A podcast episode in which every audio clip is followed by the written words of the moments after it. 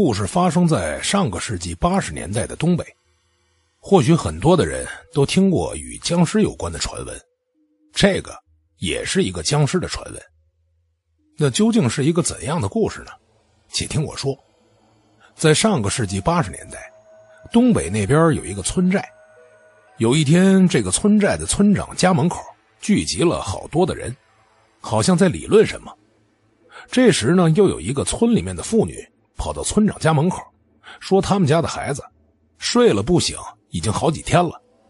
而围在村长家门口的人，家里面都是有老人或者孩子，一连睡了几天都没有醒的。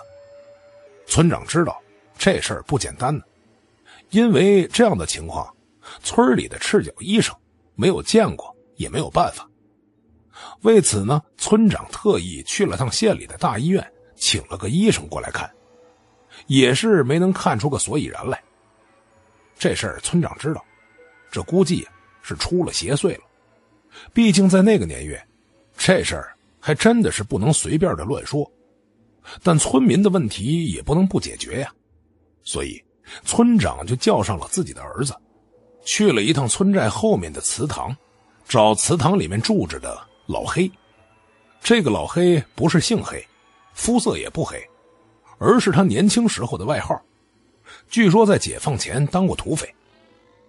老黑是解放前他当土匪时候的外号，解放后呢参过军，还参加过抗美援朝。好像是因为当时在战场上杀敌很多，所以将功抵过，就没有处分他。而和他同期当兵的很多都已经是干部了，只有他呀，因为脾气暴躁。当完兵就回到村寨了，可毕竟是当过土匪、当过兵的，所以寨子里的人其实都很怕他。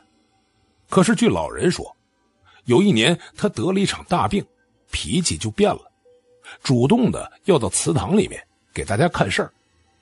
所谓看事儿啊，其实就是看管着尸体。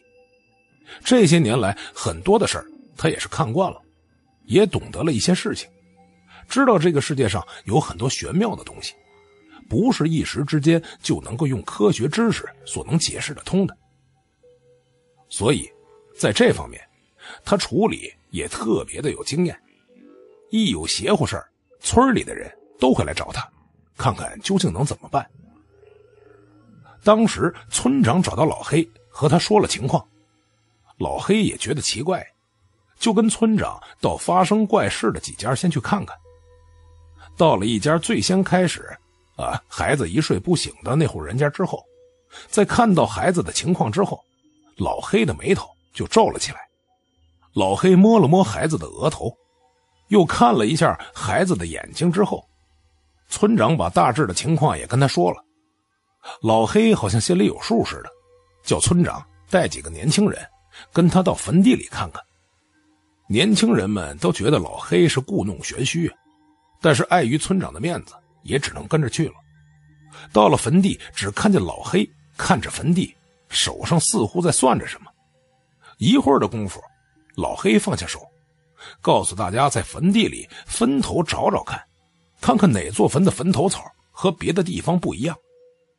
于是呢，村里的年轻人都开始将信将疑的找了起来。没过多久，就听到了一个年轻人大叫着说：“找到了。”等大伙围上去一看呢，都吓了一跳。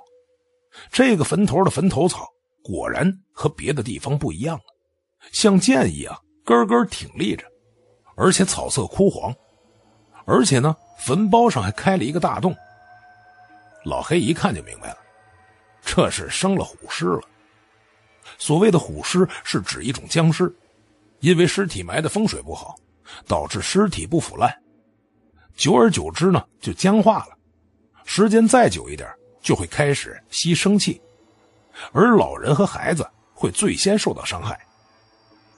看到他现在变成了一个僵尸，所有的人都觉得害怕，可是，一时之间呢，又没有什么好办法。当时正是中午，老黑看了看，说时间正好，于是呢，就叫大家刨开坟包，把尸体抬出来。于是，村里的年轻人开始动手。没一会儿就把坟包给刨开了，再把棺材抬出来打碎之后，在场的所有人都惊呆了。这个坟包是村里有个老官夫的，从他死了之后埋下去，到现在已经过去几十年了，但是尸体一点都没腐烂，而是和埋下去的时候一模一样。之后，老黑用一把火把白骨给烧了，跟大家说好没事了。一睡不醒的老人和孩子们过几天就会醒，但是这儿不能再埋人了，不然又要生虎。在那之后。一直睡不醒的老人和孩子都陆陆续续的醒了过来，而村长为了不让大家在这建坟，就让大家把原先坟地里的棺材都迁到了别的地方。之前的坟地让村民们都种上了树。